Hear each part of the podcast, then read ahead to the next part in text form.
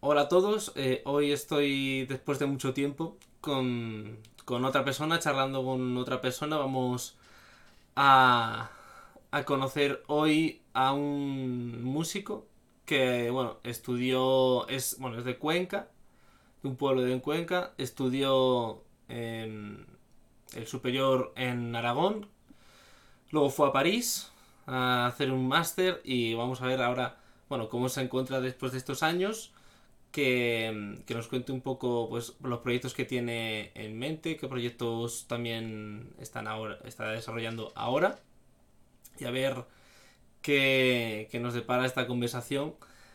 Y este músico es eh, Jesús Reneses. ¿Qué tal, Jesús? Muy buenas, Sergio. Pues encantado de estar aquí pasando un ratito contigo. Y nada, vamos a ver qué nos depara la charla.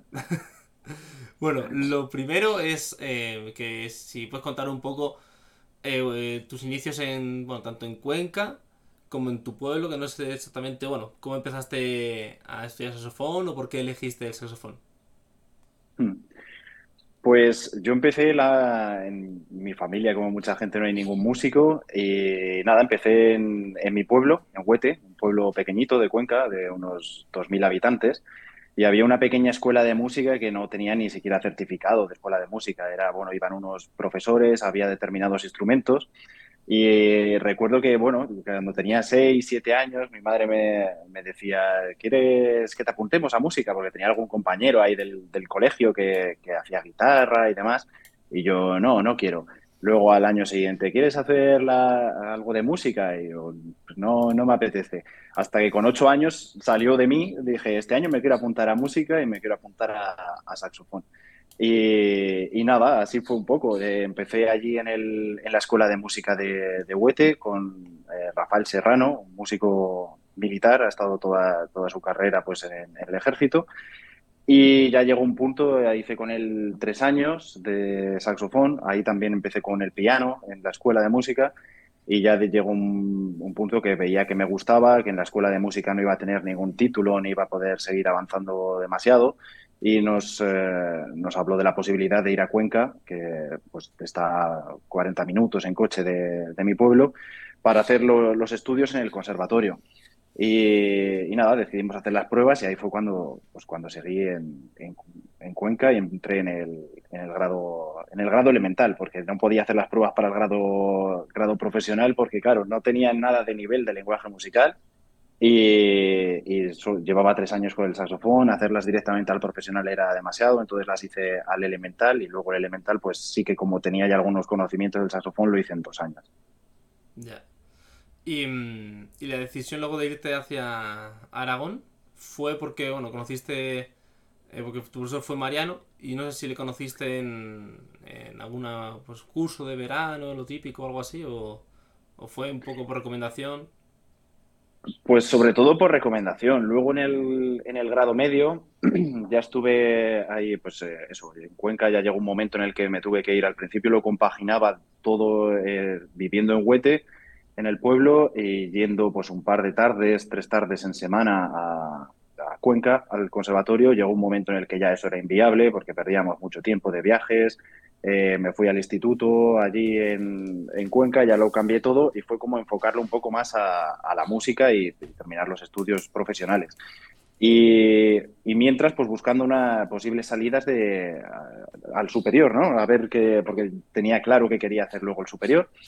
Y, sí que nos lo aconsejó mucho a, mí y a mis padres eh, José Antonio, José Antonio Santos Salas, el catedrático de, Sevilla, que venía durante todos los veranos, venía a hacer el curso Martín Kodax, que se hacía allí en Cuenca.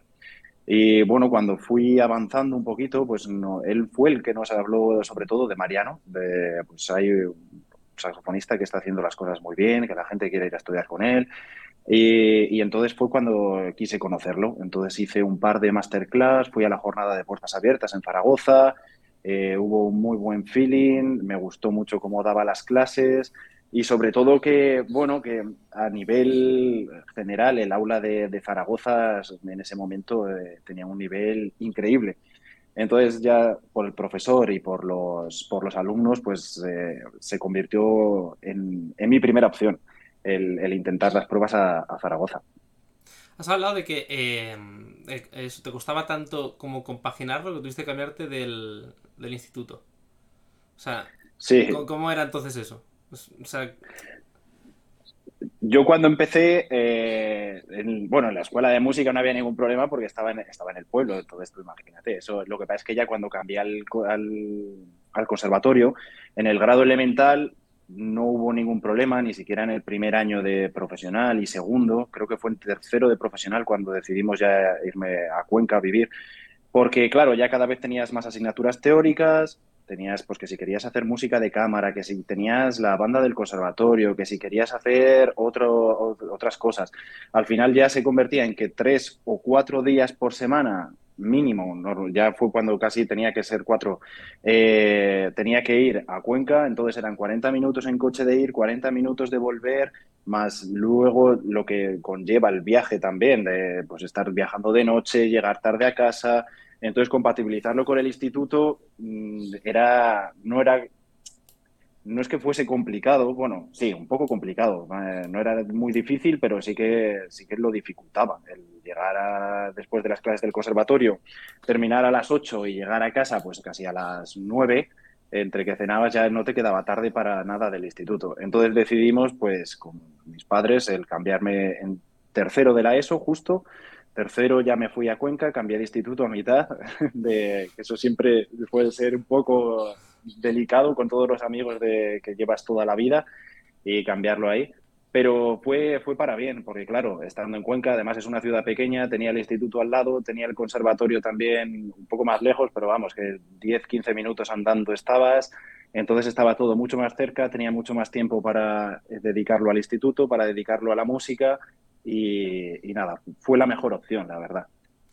Y, o sea, y claro, en tercero de medio hay, bueno, hay dos, dos posibilidades en el estudiante de grado medio. O no sabe si quiere continuar, o tiene muy claro que, tiene, que quiere continuar, porque no hay más. O sea, imagino que para cambiarte de ciudad, tú ya tenías en mente que querías seguir, ¿no? Sí y no. O sea, yo la decisión de hacer el superior, eh, de querer ir a por el superior, seguir ya orientado con la música y demás, eh, casi la tomo en, quinto de grado profesional. O sea, no es que desde tan pequeño ya supiese que, que, quería hacer eso. De hecho, yo en el instituto iba enfocado por... Quería, quería ser arquitecto. Se me daban las matemáticas en ese momento y tal, y, era lo que quería hacer era una arquitectura o tal una ingeniería. Pero al final, bueno, hubo una serie de factores que me fue bien en quinto y sexto de grado profesional y ahí es cuando lo decidí. Eh, lo de irme en tercero de profesional fue porque sí que tenía claro que yo, ya que había empezado el grado profesional, que me gustaba la música, quería terminarlo. Entonces era un poco, pues teníamos la posibilidad, porque además mis abuelos tienen un piso en, Cuenca, no, no, nos suponía ningún impedimento el, el cambiarnos. Entonces, bueno, fue por eso, para tener un poquito más de tiempo libre, no de tiempo libre, sino gestionar mejor el tiempo. Gestionar mejor el tiempo y, nada. Y luego fue sobre todo en quinto y sexto cuando ya sí que decidí que, quería seguir eh, con, la música y hacer el, superior. Ya, ya. Y, mm, claro, continuaste luego eh, al superior, ya hemos dicho, en, en Aragón. ¿Qué tal fue eh, eso? Otra vez otro cambio de ciudad. Porque claro, al final, eh, o sea, a mí lo que me llamaba la atención de lo del instituto era más el tema de, dejar eh, los amigos que ya tenías, porque al final en tercero de la ESO creo que has dicho que estabas. ¿Puede ser? Eso es. Sí, justo el cambio. Claro. Ya tienes una tal y por eso me llama bastante la atención, porque al final, claro, o sea, para un niño de esa edad le llaman mucho más la atención igual los amigos que, que estudiar, pero claro. Sí, lo que siempre he sido muy extrovertido en el sentido de que nunca me ha costado cambiar de. Bueno, para si, si te resumo, yo nací en Madrid, de hecho. Pues, ah. Luego eh, mi familia toda es de, de, Huete, eh, pero vamos, que hemos estado siempre para allá, y, para allá y para acá. Entonces, no sé, en ese sentido, desde pequeño, como no me ha costado nunca el moverme, el cambiar de, aires. De hecho, cuando era pequeño yo siempre me ha gustado lo de irme de campamentos y, demás. Y mi madre siempre cuenta una anécdota que tenía a lo mejor siete u ocho años y que quería irme a un campamento a Murcia. Eh, y ningún amigo mío de Huete del pueblo se quería, se quería ir allí y que yo le decía, bueno, mamá, yo me monto en el autobús y con el chico que se sienta al lado le digo, hola, me llamo Jesús, ¿tú cómo te llamas? Y ya somos amigos y ya está. O sea, que en, e, ese sentido nunca, he sido cerrado de, salir de casa, al contrario, creo que, que, nunca, nunca me ha costado demasiado. Ahora sí que es verdad que en el apartado de los amigos y en una fase, porque no es lo mismo la universidad que en el instituto. En el instituto llegas en un tercero de la ESO a un instituto que era como ocho veces más grande que el mío de mi pueblo. Eh, claro, todos son amigos del colegio que llevan ya dos años juntos en el instituto y entrar en ese círculo, bueno, eh, sí que a lo mejor era más complicado. Pero bueno, entre la música, el fútbol también, que en ese momento hacía bastante y demás, enseguida me adapté y ya te digo, yo creo que fue la mejor, la mejor opción porque eh, a partir de ahí estuve un poco más tranquilo, sin viajes y luego el fin de semana evidentemente íbamos al pueblo y demás, pero, pero ya no todas las semanas tener que estar cogiendo el coche. Em, bueno, y, una, y una última pregunta ya para quitar este tema. Eh, ¿Qué opinas de cómo está ahora, o sea, de cómo se ve actualmente quitando los centros integrados? la manera de compaginar. O sea que al final, pues yo también, bueno, no fui a un centro integrado, entonces claro, tenías la mañana en el instituto y por la tarde en el conservatorio. Hmm. Yo creo que depende mucho de, aparte de lo que es la institución, de, bueno, el instituto y demás, depende mucho del profesor y la facilidad o el conocimiento que tenga de, de la música y del arte en general. Recuerdo una vez también me, apunté, justo estando en cuarto de la ESO, me apunté a un concurso que se hacía en Cuenca. Y bueno, pues ese concurso llegaba un día que eh, esa mañana no podías ir al instituto, ¿no? Eh, tenías el, concurso, tenías que estar toda la mañana allí y, bueno, perdías un día de clase, pero era una, vez eh, en todo el año que tampoco suponía un gran problema, por ejemplo, en el instituto. Y recuerdo que mi profesor de, de física y química, creo que sí, de física y química. En ese momento todavía no, estaba separado física y luego química. Eh, ese profesor eh, me dijo que, yo vería lo que era más importante para mí, si la música o, o estudiar física, o, física y química. Entonces, en ese sentido, creo que hay muchos profesores que, bueno, siempre los de, además, da la casualidad generalizando un poco, que siempre suelen ser los de matemáticas, física, química, los que más impedimentos tienen un poco con esto del arte, de la música, de, la pintura. Y, la manera de cómo está integrado creo que cada vez va peor. Eh, fuera de esto de que creo que también es importante, pues que el profesor te entienda y que, que no, te vas a, no te vas a saltar la clase porque te vas a jugar al fútbol, que vas a hacer algo porque también forma parte de tus estudios y es una vez puntual. Luego creo que también está muy mal integrado en el sentido de que los chicos cada vez tienen menos, eh, menos asignaturas de música, incluso de educación física, de plástica o de cualquier de estas asignaturas, cada vez tienen menos carga horaria y, y por contra, cada vez tienen más lengua, matemáticas. Parece que ahora sus horarios solo son de, lengua y lengua, matemáticas y lo demás es secundario. Eh, justo en la Filomena tenía un, cuando cayó Filomena tenía un avión que perdí por la nieve y me tuve que quedar en casa de mis primos eh, que viven ahí en Madrid y me sorprendió, claro, tenían en el frigorífico ahí el, el calendario y es que era increíble, o sea, era increíble. Había días que incluso doblaban. Eh, tenían lengua primera hora y ese mismo día lengua después del recreo. Y dices, pero tan necesario es tener tantas asignaturas de esto mismo y no abrir un poco más. Estás en un periodo de formación que quizá tendrías que facilitar un poco el, descubrir otras asignaturas, otras materias, a ver qué, es lo que te, emociona. Así pasa que cada vez los, chavales pues eh, salen más hasta las narices, hablando, hablando claro de, de muchas asignaturas con tanta carga horaria. Pero no lo sé, es mi punto de vista. Y luego compaginarlo con el conservatorio, es verdad que si no es un centro, centro integrado, eh, no puedes convalidar nada, pasas como, como todo el mundo. Y quizás sí que en los centros integrados pues está esa facilidad que te puedes dedicar desde antes a, a lo que es la música ya más a, más a fondo. Sí, a ver, igual lo malo que tiene los centros integrados es que si al final no decides ir por música, estás un poco más vendido en ese aspecto. Ahí está, sí, también. También tiene sus pros y sus contras. Pero, pero bueno, de todas formas, si al final no decides irte por otra cosa, en el, colegio parece que ahora mismo solo vas a saber lengua y matemáticas, porque, o sea, está, el plan de estudios está un poco así. así que, no lo sé, difícil cambiar eso. Y luego la gente que lo tiene que cambiar o introducir un poco la música está demostrado en 50.000 estudios que para la formación de, de una persona, la música es súper importante, igual que el deporte, ¿eh? igual que la educación física. Y la educación física creo que también en el calendario que tenían mis primos en ese momento tenían una hora a la semana. Y bueno, no sé, yo lo vi bastante descompensado. No sé luego si, si será para mejor o si será para peor. Eso ya no, no depende de nosotros juzgarlo, ¿no? Ya, sí, eso sí. Bueno, que cada vez ha habido menos arte en el colegio, eso creo que es algo que todo el mundo sabe. Al final, yo siempre me gusta poner un ejemplo que es como cuántas personas que incluso nosotros, ¿eh? músicos que se supone que hemos estudiado un poco de arte, puedes ir al Museo del Prado, puedes ir al Louvre y valorar realmente un cuadro.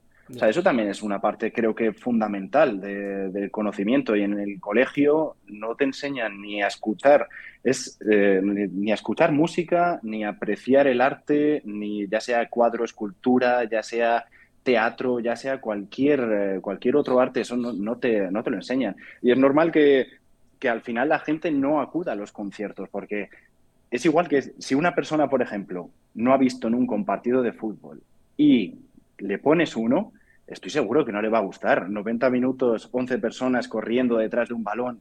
O sea, eso nos gusta porque lo hemos eh, mamado desde pequeños, porque tiene una fuerza mediática increíble, pero es normal que a una persona que no, que no se le ha inculcado este, esta cultura, que, que, sea incapaz de escuchar con atención una ópera que dure dos horas y media.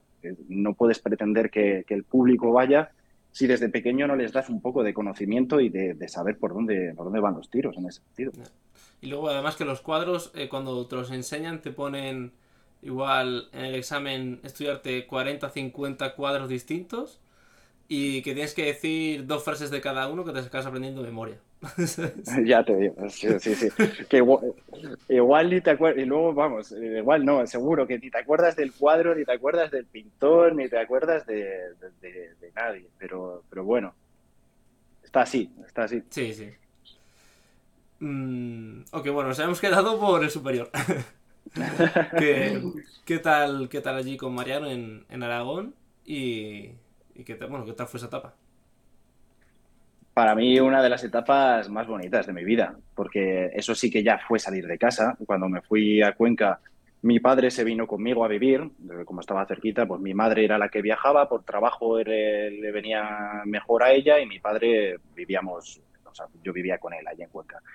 Entonces, cuando me fui a Zaragoza, ya eso sí que fue salir de, salir de casa, tener que cocinarte tú, eh, plancharte, lavar la ropa. Entonces, a nivel personal fue un cambio radical, ya el, salir del nido, ¿no?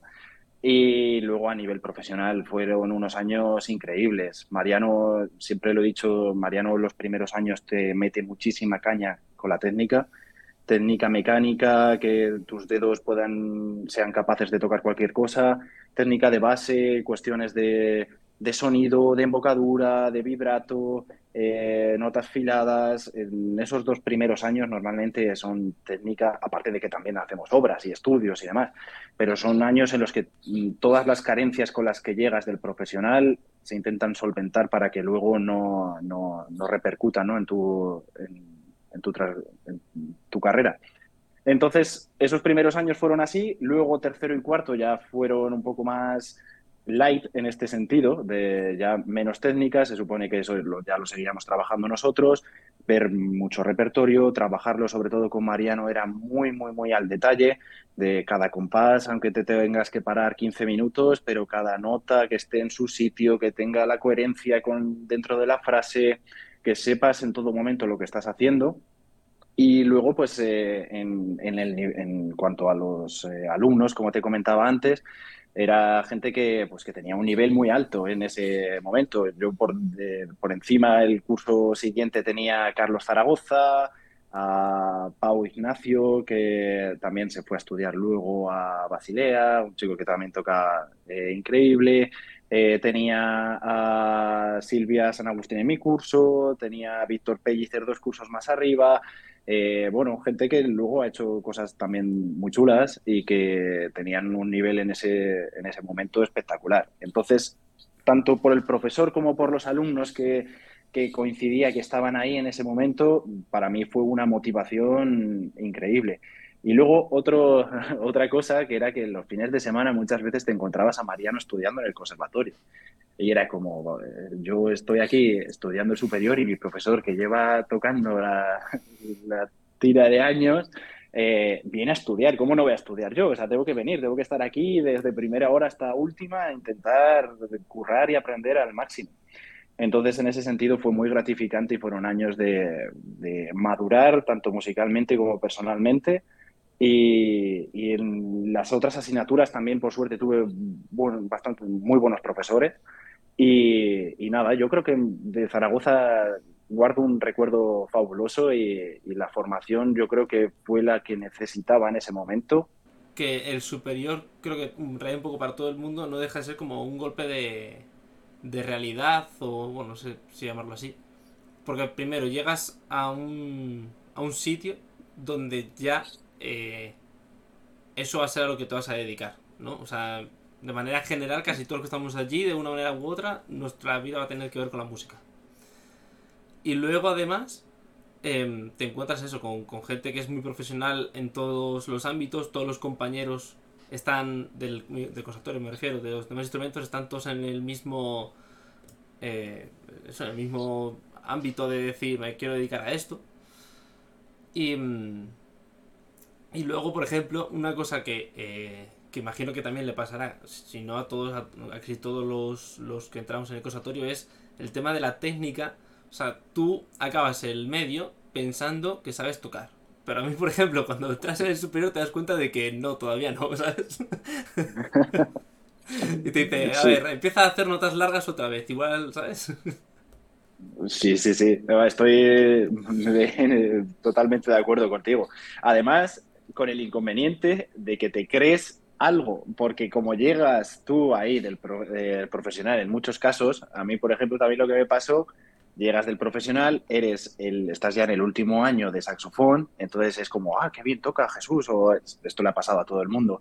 Eh, te crees ahí ya que estás en un nivel, lo que dices, que te crees que sabes tocar y llegas al superior y te pegas un porrazo bastante considerable. Porque claro, ves que lo que sabes tú, bueno, pues sabes ponerte el saxofón en la boca. Luego de ahí saber, saber tocar eh, y ni eso. Cuidado que, hay veces que ni eso bien, que hay que cambiar embocaduras y demás. Pero, pero sí, los primeros años al final pues te das cuenta que tienes que, eh, tienes que hacer ahí gimnasia para los dedos, que se muevan más ágiles, eh, hacer mucha, mucha técnica. Yo en este caso soy muy partidario de técnica, todo lo que sea, al final es como nuestro, nuestro gimnasio. Y, nada, pues eh, te tienes que poner las pilas. Y lo bueno, lo bueno y lo malo, más, bueno, más bien lo bueno, es que de primero a segundo yo creo que hay mucho, mucha diferencia normalmente en los superiores.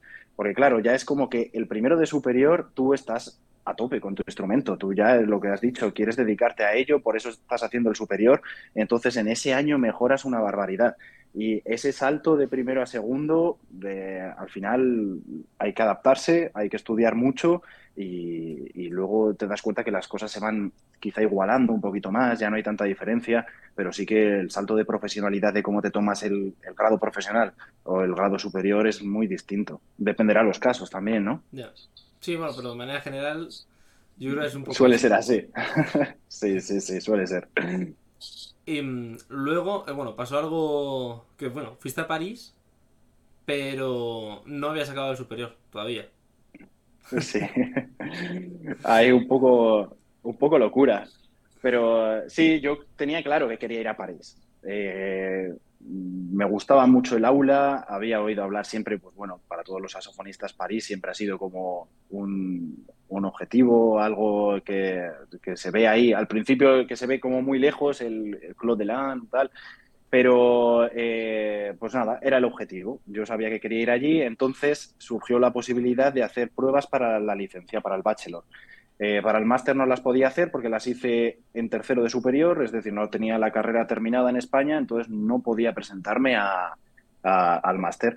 Y una opción era esta, la de presentarme a la licencia, luego y ya pues después de la licencia hacer el máster y hacer allí pues más años, disfrutar un poco más de la estancia en París y del aprendizaje allí.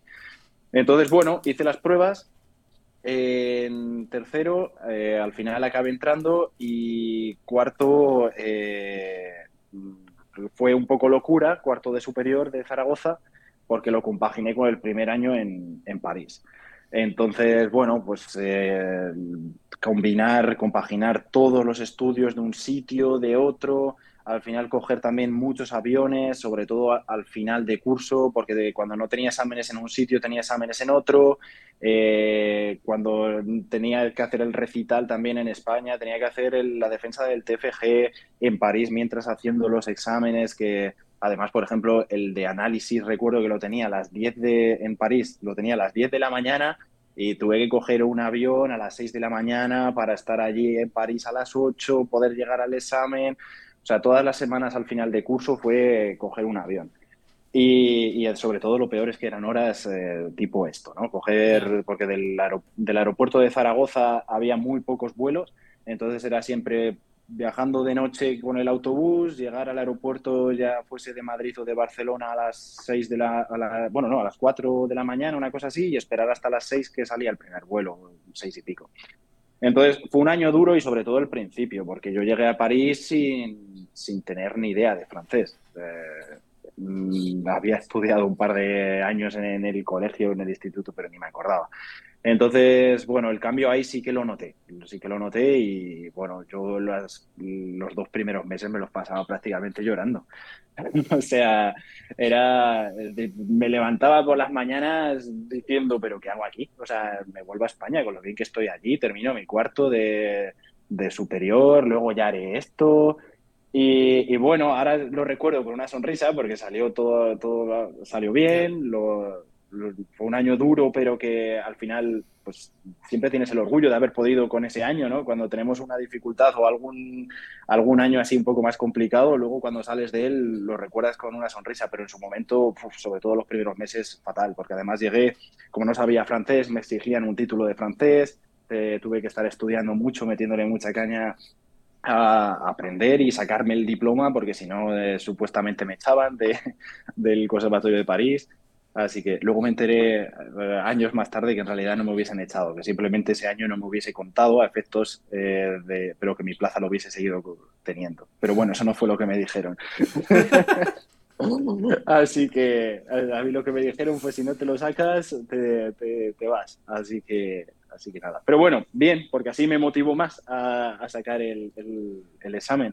De todas formas, cuando hice el examen, me acuerdo que fue ya llegaba, e intenté estirar, me dieron dos meses para sacarme el B1 de francés, sin tener, tampoco es muy difícil un B1, pero bueno, sin tener ni idea, siempre tiene su, su complejidad, el conjugar los verbos, el aprender palabras, el, todo esto.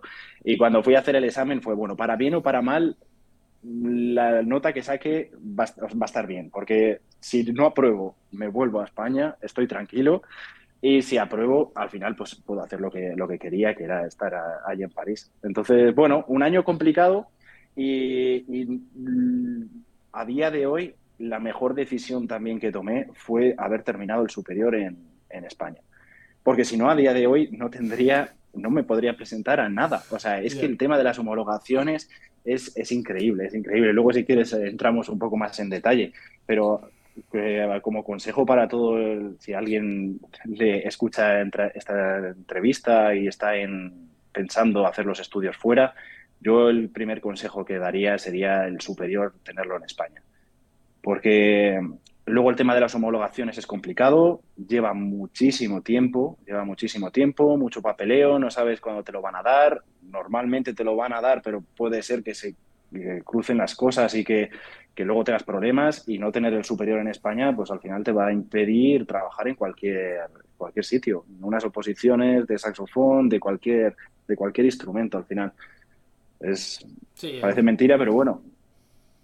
Con esto del plan Bolo con esto del plan Bolonia, que se supone que en Europa, pues bueno, todos los títulos a nivel de créditos y demás, pero es que luego, eh, que tampoco me he ido a estudiar una carrera, un máster a, la India, o sea que estamos aquí en Europa, estamos al lado y, parece que para homologarlo te tienes que tirar aquí años de, lucha, de enviar papeles, de entonces, bueno, lo mejor que puede hacer en ese momento también, aunque lo pasase mal, fue terminar el superior en España. O sea, hasta a día de hoy no te han homologado ningún estudio de los que hiciste en París. A día de hoy no. A día de hoy todavía no. ¿Y cuánto ha pasado? Pues eh, desde que empecé con la homologación, un año y medio, una cosa así. Es verdad que no lo he hecho. Yo el, último, en París hice máster de saxofón y máster de, de, interpretación. O sea, de música de cámara, perdón. Entonces, esos dos pues están en trámites. El de interpretación lleva un año y medio eh, prácticamente y el de, el de música de cámara lo acabo de recibir. Ese veremos a ver cuánto tarda. Así que no, no espero tenerlo de aquí a mucho A un año y medio, y luego Eso es. Y luego con la licencia pasa una cosa. Tú no puedes tener dos superiores en España dos superiores del mismo instrumento. Ni siquiera lo estuvimos hablando en el curso que hicimos con en Almería este verano con Edu Cabello, un saxofonista que ahora se dedica al, jazz, pero él hizo el superior de interpretación de saxofón y luego quería hacer el de interpretación de jazz de saxofón. Y ya le dijeron, creo que era en Barcelona, que, que podía apuntarse, pero que no iba a tener dos títulos superiores, porque como los dos eran de interpretación del saxofón, aunque uno fuese jazz, que no puedes tener dos títulos superiores del mismo instrumento. Entonces, ¿qué quiere decir? Que yo, por ejemplo, para la homologación de mi bachelor en París, como yo ya tengo un título superior en España, ese no lo puedo, no lo puedo homologar. Me sirve, pues bueno, lo que he aprendido allí, para Francia sí que me sirve, pero a efectos aquí, pues eh, no, no, sirve, no sirve de mucho. Pero, pero bueno, de todas formas, eh, si hubiese estado en las mismas, si no hubiese terminado el superior aquí y hubiese tenido que homologar el de París, pues ya entras en otro trámite también de años, de a ver si te lo homologan, a ver si tal. Y, bueno, luego también con, la, con, el problema de que todos los bachelors fuera de España son tres años y en España son cuatro. Eh, entonces, claro, entras ahí en un círculo que homologar esas cosas, no sé por qué a día de hoy, pero es, es, difícil. Entonces, lo mejor es asegurarse, bajo mi punto de vista, el tener tu, título en España, si tu idea es trabajar en España, eh, y, luego ya saldrás fuera a hacer máster, perfeccionamiento, lo que quieras. Sí, sí. Creo que al final, bueno, ya se está viendo que es que incluso en España, aunque sea el mismo instrumento, otro perfil completamente distinto, tampoco se... Mm se, bueno, se permite tener. no sé si, bueno, igual no sé, no tengo ni idea, pero igual tendría que renunciar a alguno o eso no... Ya eso no te sé decir, porque yo tampoco lo he luchado mucho, porque al final son dos superiores los que tengo de, saxofón. Uno de saxofón clásico, además, uno en España y otro en, en, París, ¿no? Pero este chico con Edu ya sería preguntarle un poco a él, mira, pero igual le puedes, el que ha salido por, otra, por otras vías, le puedes hacer en una entrevista. Pero recuerdo en una charla que hicimos con los alumnos allí del curso que lo que dijo es eso, que él estuvo intentándolo, eh, que tenerlos, porque al final una cosa es clásico y otra cosa es jazz, pero que a efectos que, que, no lo podía hacer, que no lo podía hacer y que como tenía ya el superior de, no sé si luego habrá otras formas, de, ya tampoco te puedo decir yo, pero lo que nos contó fue un poco este, este problema que hay en cuanto a, la administración, ¿no? Ya, ya, sí, sí. al final, cuando hay homologaciones y papel de por medio, sabes cuándo empieza, pero no cuando acaba. O sea que... Todo, todo es complicadísimo. Luego todo pasa por pagar, como... También, también. pagar ahí para que te lo homologuen y luego encima pues, muchos problemas. Así que, bueno, nada, yo estoy a la espera. A ver si ahora ya me pidieron papeles, eh, a ver si ahora ya con estos últimos que he enviado hubiese suerte y, poco a poco los voy teniendo, porque si no, eso te vas, te vas fuera y luego el título, por muchos títulos que te hayas sacado, eh, hay que homologarlos, hay que pasar por estos trámites porque si no, no te cuentan. Ya, ya. Bueno, pues espero que haya suerte. gracias, gracias. Hay, seguro que hay muchos que has entrevistado que les pasa lo mismo. Sí, sí. O sea que no, no pasa a todos. Y mm, bueno, has dicho que te hiciste un, el máster de música de cámara, hmm. que fue con, eh, con Gaman Ensemble. Eso es, con Gaman Ensemble. Que, bueno, para verme la entrevista esta, pues sí, me, ha sido curioso, pero me vi antes una que tenés también en vídeo, con Rafa, de Sarrules, y que mm. en esa entrevista dijiste que ibas a empezar a montar un cuarteto, tal, no sé qué, a ver si que te salía el proyecto de estar en un cuarteto. Era este. Mm.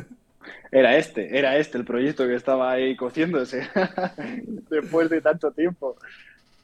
Sí, sí, sí. Pues nada, teníamos el proyecto de, de Gaman Ensemble, de, fue un poco locura, mm, porque dijimos, queremos hacer un cuarteto, eh, queremos presentarnos a las pruebas de París, además, hacer el máster de, música de cámara. Y fue, no habíamos tocado nunca juntos y en cuatro meses, pues eh, entramos al máster de música de cámara. Pero hay trabajar mucho, trabajar mucho y además recuerdo que incluso viviendo los cuatro en París, lo que hacíamos era los fines de semana, como dos vivíamos al norte y dos vivíamos al sur, eh, para, para ahorrarnos tiempo y sacar todavía más tiempo de ensayo, lo que hacíamos era dormir. Los dos que, por ejemplo, un fin de semana, los dos que estaban al sur se, venían a nuestras casas al norte para así levantarnos y empezar a tocar. Y el fin de semana siguiente, pues al revés, nos íbamos eh, y eso estando directamente en París. Bueno, claro, también París, ir de una punta a otra igual se te va una hora y pico, ¿no? Entonces, bueno, pues eh, fue ahí a esos cuatro meses a, tope con, el cuarteto, eh, aprendimos mucho y luego pues ya los años, los dos años que hemos estado haciendo el máster. Y bueno, ¿y ahora actualmente cómo está el cuarteto? Pues bien, ha tenido que cambiar un poco la dinámica del grupo, porque no es lo mismo vivir en la misma ciudad con las facilidades que eso conlleva para los ensayos, que ahora que estamos dos en España y, y dos en París. Entonces, lo de ensayar semanalmente ya se acabó, evidentemente. Y ahora pues es eh, funcionar por encuentros, cada, cada X tiempo, sobre todo cuando tenemos algún proyecto o, tal, pues eh, quedamos unos cuantos días, esos días son intensivos de cuarteto, cuarteto, cuarteto. Y bueno, cambia también un poco la profesionalidad. Está claro que ahora los ensayos nos cuestan dinero, porque viviendo en París, pues bueno, coges el metro y ensayas. Ahora el hecho de ensayar eh, conlleva pagar aviones, pagar eh, transporte y, demás. Entonces, yo creo que te lo tomas con una profesionalidad de decir, no voy a ir allí con la partitura medio leída. Eh, vamos a llevar mi partitura, aunque no hayamos podido ensayar, mi parte lo mejor posible y, y, conociendo también la parte de los demás, aunque no lo haya tocado con ellos. Entonces cambia un poco esa dinámica y luego pues seguimos teniendo bastantes proyectos eh, ahora, bueno, tenemos un proyecto que es eh, la grabación de un CD, mm. que seguramente lo hagamos eh, pues, a finales de este año, incluso para septiembre, una cosa así. Estamos definiendo todavía la fecha porque, bueno, ha habido algún problemilla ahí de fechas y de discográfica. Al final ya parece que está todo más, más definido. Entonces, este año grabaremos un, un CD con la temática de un español en París que son, van a ser compositores españoles que como nosotros pues han ido en alguna etapa de su vida a formarse allí.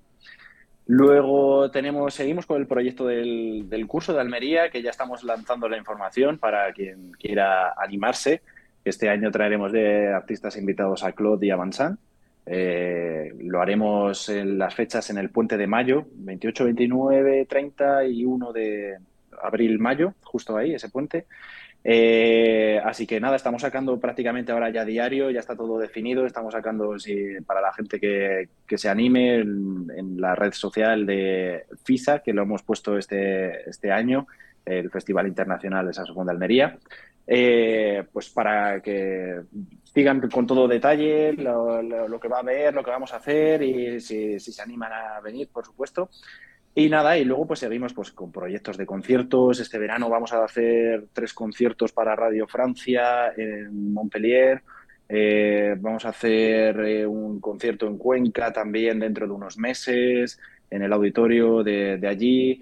Seguimos con actividad, no de la misma manera, pero sobre todo lo importante yo creo que es tener objetivos. Tener objetivos, marcarte objetivos a corto y medio plazo para, para seguir con esa motivación de seguir juntos.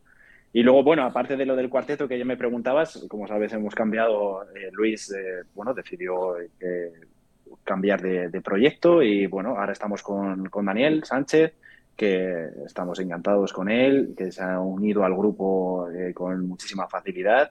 Y, nada, pues pequeñas, pequeños obstáculos que hay que ir solventando, pero al final si tienes un objetivo claro, yo creo que siempre se, puede conseguir.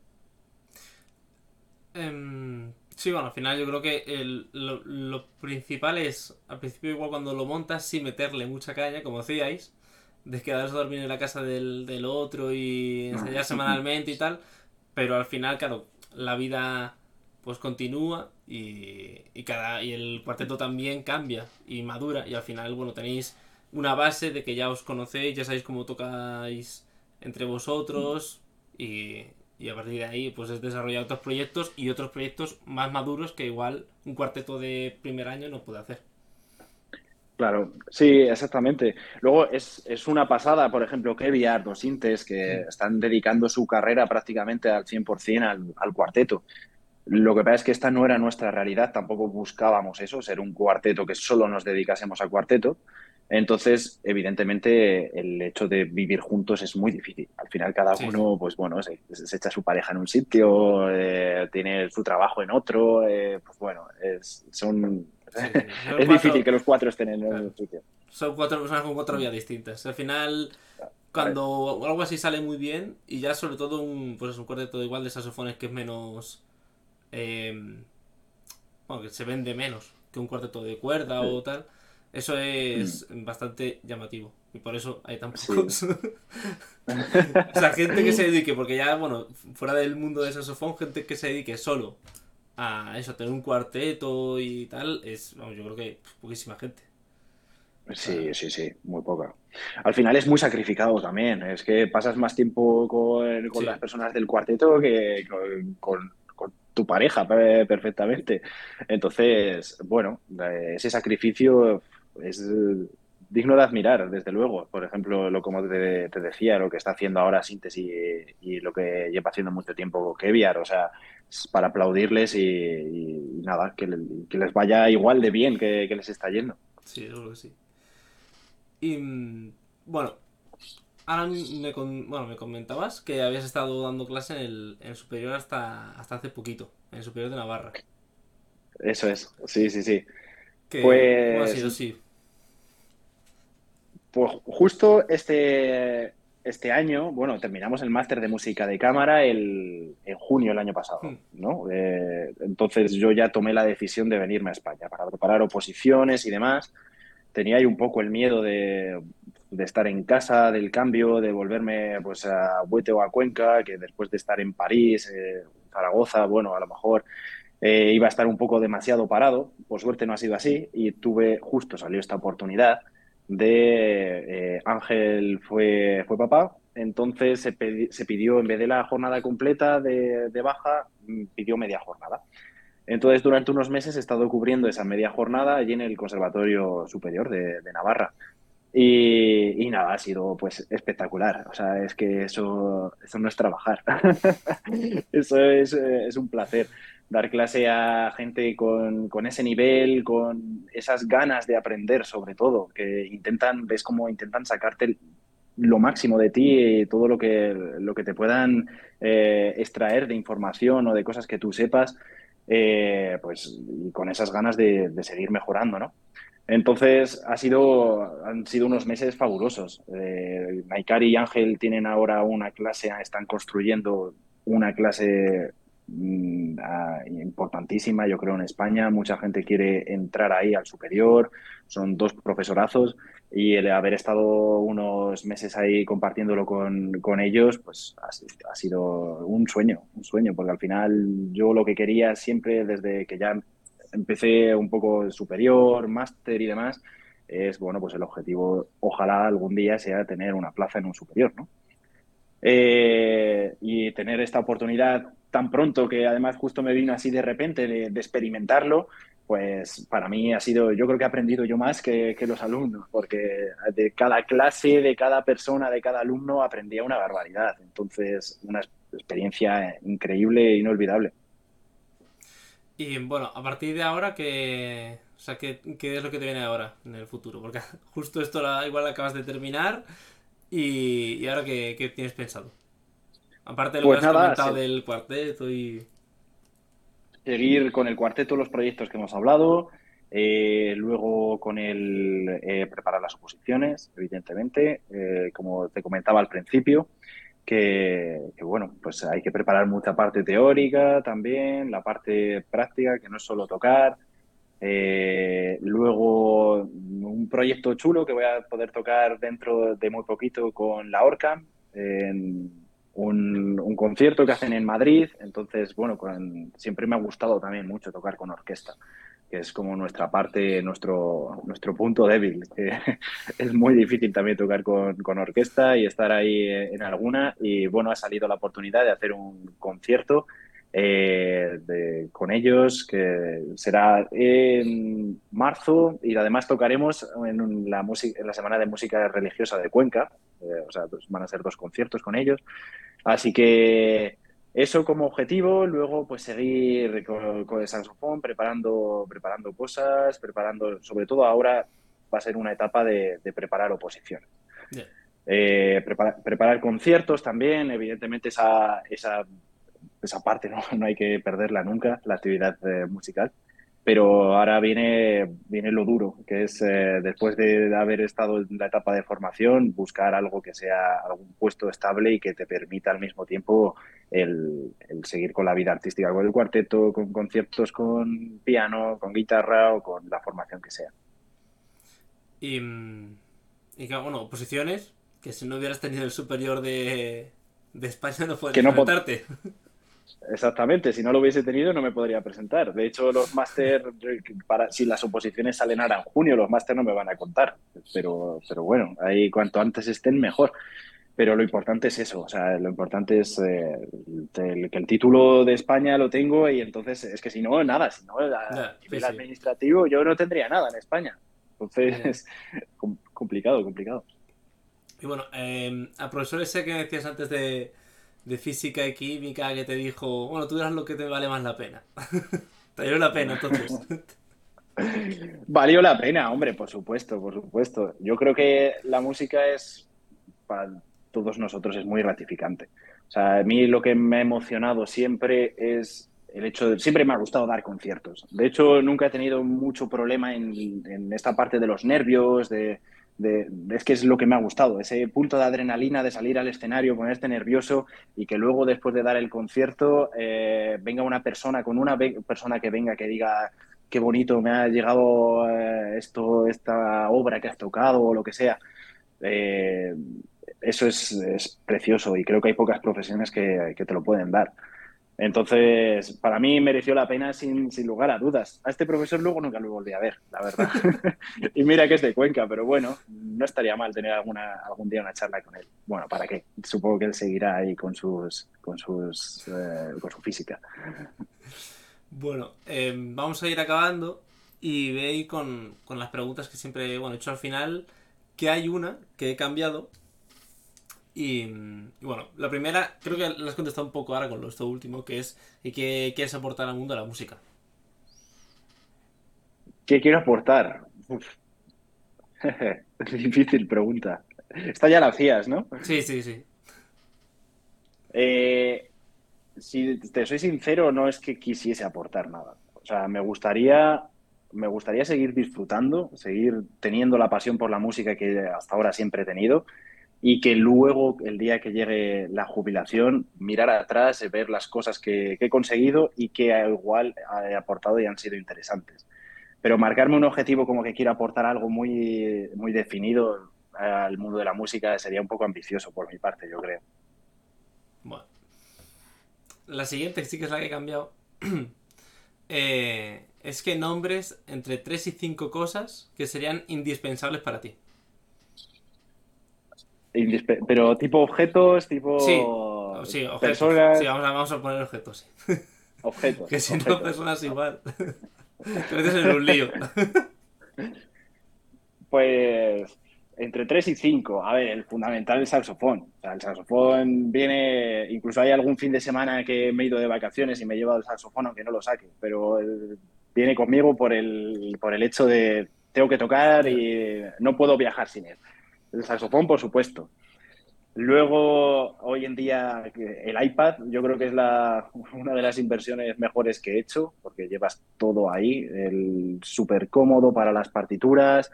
Es verdad que es un poco caro, pero es que llevas, llevas tu vida, partituras, estudios, llevas, lo llevas todo ahí, ocupa absolutamente nada. Esos son indispensables en, en mi día a día eh, de musical. Luego siempre llevo reloj, siempre. No sé salir de casa sin reloj.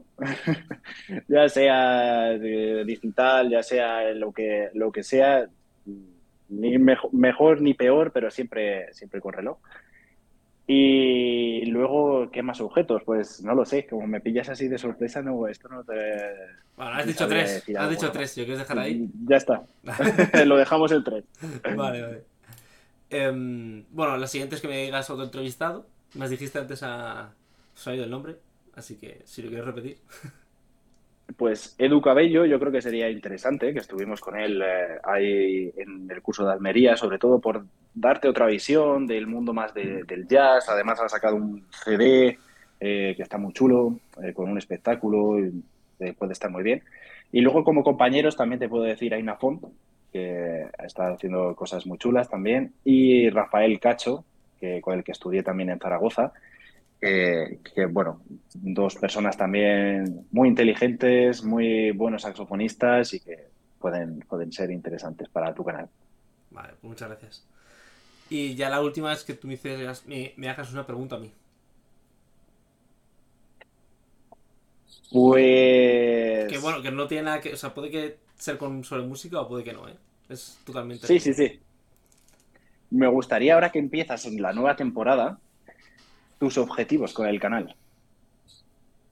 Um, ok. En ¿Cuál realidad, serían tu... Creo que no han cambiado mucho de cómo los tenía en mente antes. Pero bueno, al final es. eh, igual lo que sí que he hecho ha sido. eh, lo que quiero es ampliar más. Ya te comentaba antes de, de empezar a grabar. eh, ver muchos más perfiles. eh, que eso, que no tenga que ser músicos más académicos, incluso de otros instrumentos también. Y. Y no sé, y hacer que, pues, que la gente pues, le sirva, sobre todo, ¿no? Que sea útil ya sea eh, para algunas personas, aunque eso le sirvan a unas pocas, pues ya estaría. Y tampoco tengo, hay mucha más ambición. O sea, la razón por la que dejé de hacerlo al final fue un poco de...